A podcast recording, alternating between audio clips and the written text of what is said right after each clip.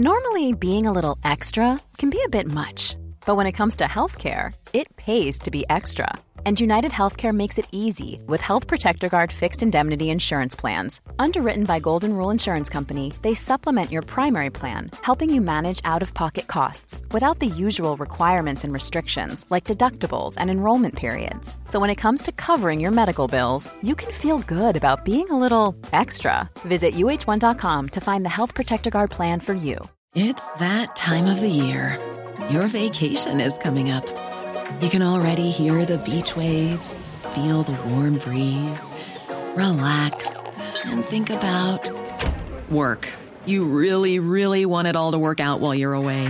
Monday.com gives you and the team that peace of mind. When all work is on one platform and everyone's in sync, things just flow wherever you are. Tap the banner to go to Monday.com.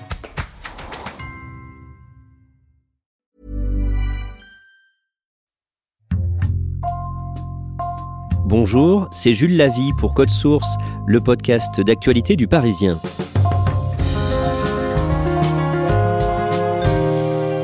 Le vendredi 18 juin, Cédric Jubilard a été mis en examen pour homicide volontaire sur conjoint et placé en détention provisoire. Son épouse, Delphine Jubilard, avec qui il était en instance de séparation, avait disparu mystérieusement six mois plus tôt, la nuit du 16 décembre, de leur maison de Cagnac-les-Mines dans le Tarn. Code Source a choisi de faire le point sur cette affaire en y consacrant deux épisodes avec Ronan Folgoas du service police-justice du Parisien.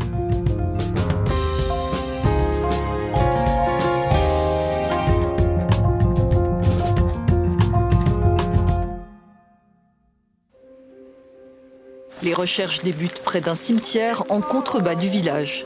Là, tu vois où il y a le grillage baissé Ouais, on passe par là, là. et on redescend par On là. va faire là et on fait là. Chacun est dans ses pensées, espérons trouver un indice. on cherche sans réellement savoir ce qu'on veut trouver. Donc euh, on préfère pas y penser, on fonce la tête baissée pour le moment et puis euh, Ronan Folgoas, le 16 mai, une battue est organisée à Cagnac-les-Mines dans le Tarn, cinq mois jour pour jour après la disparition de Delphine Jubilard, battue organisée par les amis de Delphine. La météo ce, ce jour-là est, est très pluvieuse. Euh, les, les amis et copines de Delphine n'en ont rassemblé qu'une cinquantaine, une soixantaine de personnes, mais c'est déjà ça. C'est une manière pour elles de, de faire vivre eh bien, la, la mémoire de leur ami disparu. Quelle est l'idée de cette battue? C'est d'abord et avant tout pour continuer à faire parler de, de Delphine, montrer aussi leur attachement à leur ami disparu. Cette belle personne que tu es, droite, sensible, attentive et aimante, nous manque à tous. Nous n'arrêterons pas de te chercher, ma chérie. On t'aime, Delphes. Et puis il y a aussi un objectif plus concret, c'est de fouiller encore une fois une portion de cette campagne de Cagnac euh, qui est très escarpée. C'est une forêt que, vont fouiller une, la, cinquantaine de personnes présentes. Le mari de Delphine Il est présent sur le parking euh, où est organisé le, le point de rassemblement et où vont se succéder les, les copines de Delphine pour rendre hommage à leur ami euh, disparu. Cédric est en retrait, il, est, il, il porte une, une casquette, euh, il est dissimulé derrière aussi son, son masque hygiénique. Il observe tout ça avec un certain recul et ensuite il va, il va participer euh, de manière assez rapide hein, au, au début des recherches. Il y a aussi beaucoup de journalistes, j'imagine. Depuis la première opération de recherche le 23 décembre, cette affaire a créé un, un certain engouement médiatique et tous les rendez-vous, toutes les marches et les opérations de recherche sont aussi euh, suivies euh, par les médias. Et donc ce jour-là, ce 16 mai, il y a une dizaine de euh, micros, caméras euh, présents sur place.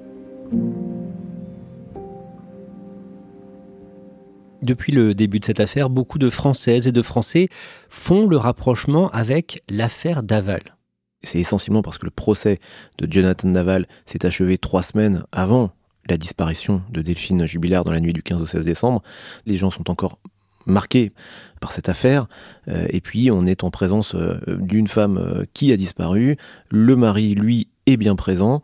Et voilà, il y a un rapprochement qui s'opère naturellement. Pour vous, il y a quand même beaucoup de différences hein, entre les deux affaires. La différence essentielle entre les deux affaires, c'est que le corps d'Alexia Daval a été retrouvé deux jours après sa, sa disparition, alors que dans le cas de la- l'affaire Jubilard, six mois plus tard, il n'y a toujours aucune trace du corps de Delphine.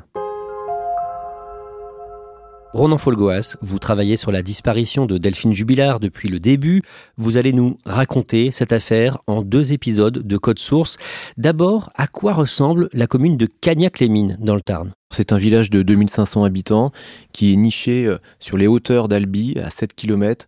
Euh, c'est un, village euh, traversé par une rue principale, autour de laquelle eh bien, sont installés les principaux commerces, le coiffeur, un bureau de tabac, et puis il y a l'école primaire, qui est un lieu de rassemblement où les familles bien, se croisent matin, midi et soir. C'est quel type de, village? Plutôt prospère, plutôt modeste? Plutôt modeste. Il y a là des lotissements qui sont visiblement plutôt récents, avec des maisons euh, assez coquettes euh, parfois. Et puis il y, a, des habitations un peu plus modestes. Et puis surtout, ce qui transparaît, c'est que c'est un pays, un ancien pays minier. Décrivez-nous la maison des Jubilards. C'est un pavillon euh, d'une centaine de, mètres carrés, de plein pied, avec un sous-sol très vaste que l'on devine comme ça de l'extérieur. C'est une, maison euh, sans crépi, donc ce sont des briques euh, oranges qui apparaissent et, qui n'ont jamais été recouvertes. Ce qui frappe évidemment à première vue, c'est le, fatras qu'il qui y a autour de, cette maison, des, objets métalliques, des palettes de bois, des jouets pour enfants qui traînent un peu partout. Enfin, c'est un vrai bazar. Présentez-nous Delphine Jubilard. Qui est-elle? Alors Delphine est une, infirmière qui travaille à la clinique Claude Bernard d'Albi. Elle a 33 ans, brune, les cheveux longs. Elle mesure 1m68, euh, plutôt jolie. Elle est mère de deux enfants et mariée avec Cédric Jubilard depuis euh, juin 2013. Décrite euh, unanimement comme plutôt discrète, attentive aux autres. Elle est très attentive à ce que peuvent dire ses amis, ses copines quand elles sont notamment en difficulté. C'est une jeune femme qui fait l'unanimité autour d'elle. Qu'est-ce qu'elle aime dans la vie? Elle a des goûts assez simples, semble-t-il. Elle aime les séries télé, notamment les séries Netflix, Casa del Papel, Stranger Things. Elle adore la chanson française, la musique des années 80, le karaoké. Elle s'est mise à la, à la pâtisserie aussi euh, au cours du premier confinement. Elle suit les émissions d'M6, de Cyril Lignac en particulier. Voilà, elle est dans cette culture euh, populaire, j'ai envie de dire. Qui est son mari, Cédric? Cédric Jubilard est un artisan euh, peintre plaquiste qui travaille parfois à son compte. Il a, il a tenté de, monter sa structure quelques années plus tôt, mais ça n'a pas vraiment marché, donc il fait de l'intérim. Il a du mal un peu à se stabiliser, mais, mais il travaille. Après, il, bah, il, a 33 ans, il a deux mois d'écart avec, euh, avec Delphine, et il est né à Béziers. Il est comment physiquement? C'est un gabarit assez euh, fluet, hein. il mesure environ 1m65, il est, il est très mince, euh, le crâne dégarni, des yeux verts, un, sourire parfois éclatant. Il est assez séduisant par certains côtés, en tout cas, il, diffuse autour de lui un certain charme, même si c'est difficile à dire ou à entendre, et puis par moments, il peut montrer un visage beaucoup plus dur, beaucoup plus agressif. Lorsqu'il se met en colère, pour un oui, pour un non, il y a beaucoup de, chez lui de, motifs pour se mettre en colère. En fait, dès qu'il y a une, contradiction qui apparaît chez son interlocuteur, ça monte très vite et puis ça peut descendre aussi très vite.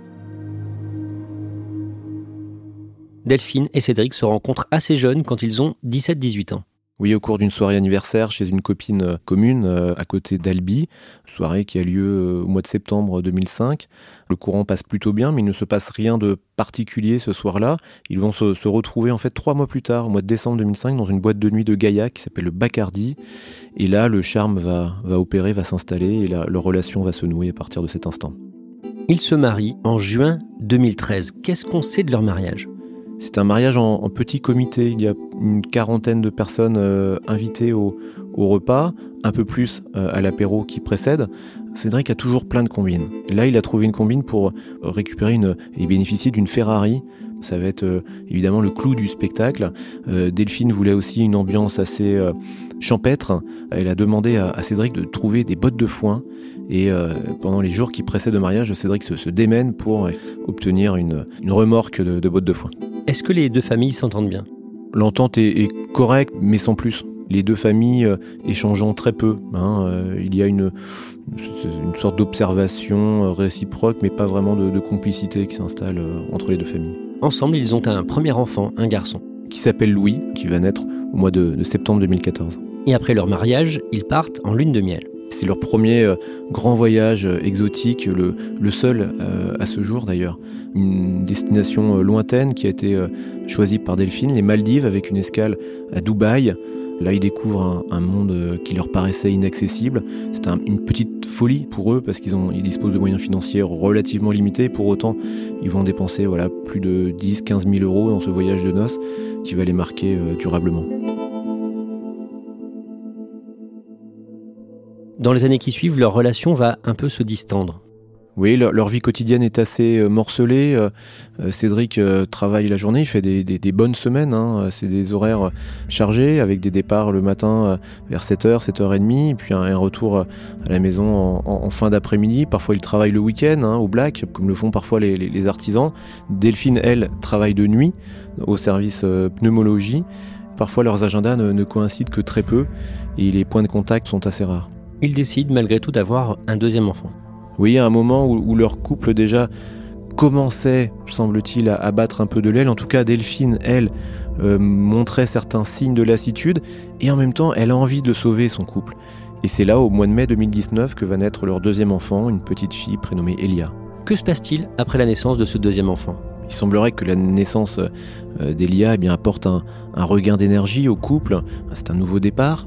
Il arrive le, premier confinement, au printemps 2020 donc, et euh, Cédric est immobilisé, il s'est blessé à la jambe. Puis la famille, euh, visiblement, se, ressoude à ce moment-là. Ils passent beaucoup plus de temps ensemble, ils échangent davantage. Euh, finalement, c'est une période plutôt heureuse, semble-t-il. Mais pendant l'été, ça va se compliquer à nouveau. Il y a un point de bascule très net qui apparaît fin juillet, début août. Cédric ne, comprend pas trop ce qui se passe. Leur vie intime tourne très clairement au, ralenti. Delphine euh, a retiré son alliance, au moins sur son lieu de travail. Sa femme euh, montre à cet instant euh, des signes très nets de lassitude et, et lui expose même son envie claire de divorcer. Qu'est-ce qu'il répond? Il est un peu sous le choc, euh, d'après ce que l'on comprend. Il ne désarme pas, dans le sens où il va essayer, euh, dans les semaines, les mois qui suivent, il va essayer de la reconquérir. Euh, il est aussi très inquiet de ce que peut devenir sa femme, c'est-à-dire qu'elle ait envie de divorcer, d'accord, mais est-ce qu'elle a envie de divorcer parce qu'elle a rencontré un homme? Bref, Cédric se pose des milliers de questions. Une nuit, à la fin de l'été, elle part quelques heures pour souffler. Oui, et Cédric s'en inquiète, il se pose des questions, il veut savoir où est son épouse, si euh, d'aventure euh, elle est avec euh, quelqu'un, une femme ou un homme, il cherche à comprendre et puis Delphine ne répond pas au téléphone surtout, il l'appelle, elle ne répond pas, et puis finalement elle va revenir à la maison dans le courant de la nuit et expliquer très simplement à son époux qu'elle s'est allongée dans l'herbe, dans un champ, et pour regarder les étoiles. À ce moment-là, Delphine disparaît plusieurs heures.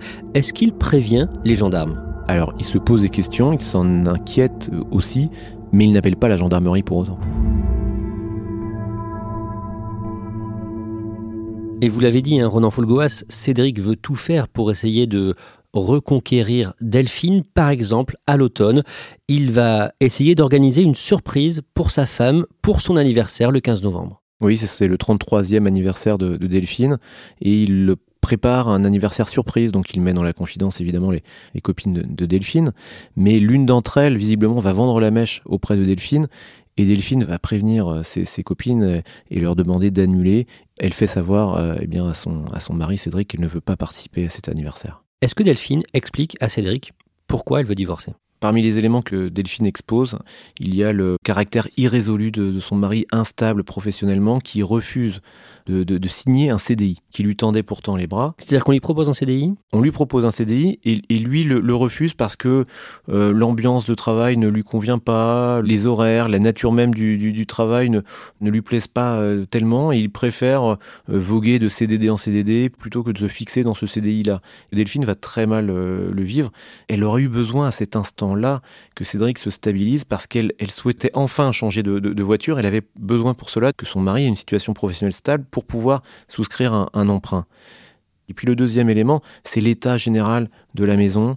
Euh, l'aspect extérieur est lamentable. Euh, elle le sait, Delphine. Elle le sait, elle lui en parle. Mais visiblement, ça ne percute pas. Cédric, lui, euh, s'est accommodé de ce paysage un peu étrange. C'est l'autre motif mis en avant par Delphine à cet instant. C'est une période où Delphine change. Cela fait plusieurs mois que, effectivement, que Delphine euh, s'est mise au sport. Elle, court un peu plus régulièrement que, d'habitude. Elle, surveille son alimentation de manière un peu plus euh, drastique, et si bien qu'elle a perdu euh, entre 8 et 10 kilos dans les derniers mois. Elle se maquille un peu plus régulièrement. Elle, fait plus attention à son apparence. Elle change aussi sa photo de profil sur Facebook. C'est un détail, Mais Cédric le voit ça, et il sent que sa femme, oui, euh, fait plus attention à, à son image. Lui, pendant ce temps, euh, il n'a rien changé à son quotidien. Il ne change ni son apparence physique, ni ses habitudes de vie. Alors il fait quand même des efforts euh, autour de la maison euh, et à l'intérieur de la maison. Il va achever quelques travaux, il va installer des volets roulants, il va finir des, certains joints à l'intérieur de la maison, et no- notamment dans la, dans la salle de bain, je crois. Mais ça ne suffit pas visiblement. Ronan Folgoas, on en vient à la nuit du mardi 15 au mercredi 16 décembre, on est à moins de 10 jours de Noël, ils viennent tous les deux d'acheter les cadeaux pour leurs deux enfants. Dans la nuit, Cédric Jubilard raconte qu'il est réveillé. Oui, par les pleurs de sa petite fille, petite Elia. Euh, il est réveillé, dit-il, euh, aux alentours de 3h45. Euh, donc il se lève. On suppose qu'il va euh, consoler sa petite fille, mais il constate aussi euh, au même moment euh, que son épouse est, absente. Voilà ce qu'il dit en tout cas. Que fait-il ensuite? Il allume son téléphone, il est alors euh, 3h54 précisément, et il va laisser passer une quinzaine de minutes jusqu'au moment où il appelle la gendarmerie pour les prévenir que sa femme est absente du domicile. Donc environ une demi-heure après avoir vu qu'elle n'était pas dans la maison, il appelle les gendarmes. Oui, oui, c'est un délai peut paraître relativement court. Entre-temps, il a aussi contacté deux copines de Cagnac, euh, chez lesquelles, expliquera-t-il ensuite, eh bien Delphine a pu euh, passer euh, la soirée. Il il leur envoie un message en disant Dis à Delphine de rentrer ». Les gendarmes arrivent environ 40 minutes plus tard, vers 4h50. Que leur dit Cédric Jubilard? Et leur dit déjà que son épouse a, a visiblement quitté le domicile, qu'il est inquiet, puisque le téléphone n'est plus là non plus. Il constate qu'une doudoune blanche euh, manque à l'appel. En fait, le descriptif euh, euh, vestimentaire est très sommaire. Puis il y a ce téléphone qui, qui a disparu aussi. Il leur parle aussi des chiens, les deux Charpeil, qu'il a vu revenir dans la maison au moment où il ouvre la porte pour essayer de voir où était son épouse. Oui, ces deux chiens, deux, deux charpets, un mâle et, une femelle, selon Cédric, arrivent à sa rencontre lorsque lui ouvre la porte-fenêtre. Ces deux chiens étant euh, alors dans le jardin de la, propriété, on comprend qu'il souffle aux gendarmes l'idée que bah, Delphine est, est partie euh, peut-être euh, promener les chiens et que les chiens sont revenus mais sans elle. Pour les gendarmes, l'heure de la disparition se situe entre minuit et 4 heures du matin. Et depuis, eh bien, plus aucune nouvelle de Delphine Jubilard. Toutes les hypothèses sont sur la table, expliquent les gendarmes.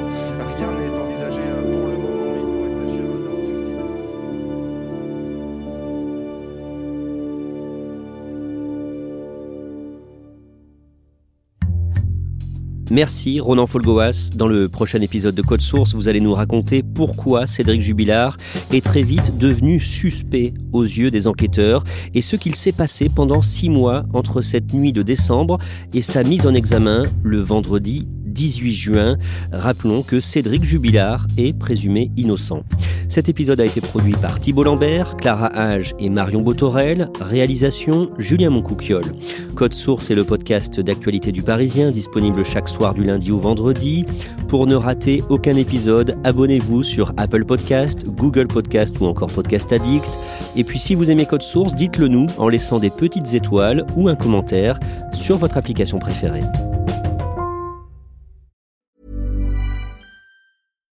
Here's a cool fact a crocodile can't stick out its tongue. Another cool fact you can get short term health insurance for a month or just under a year in some states.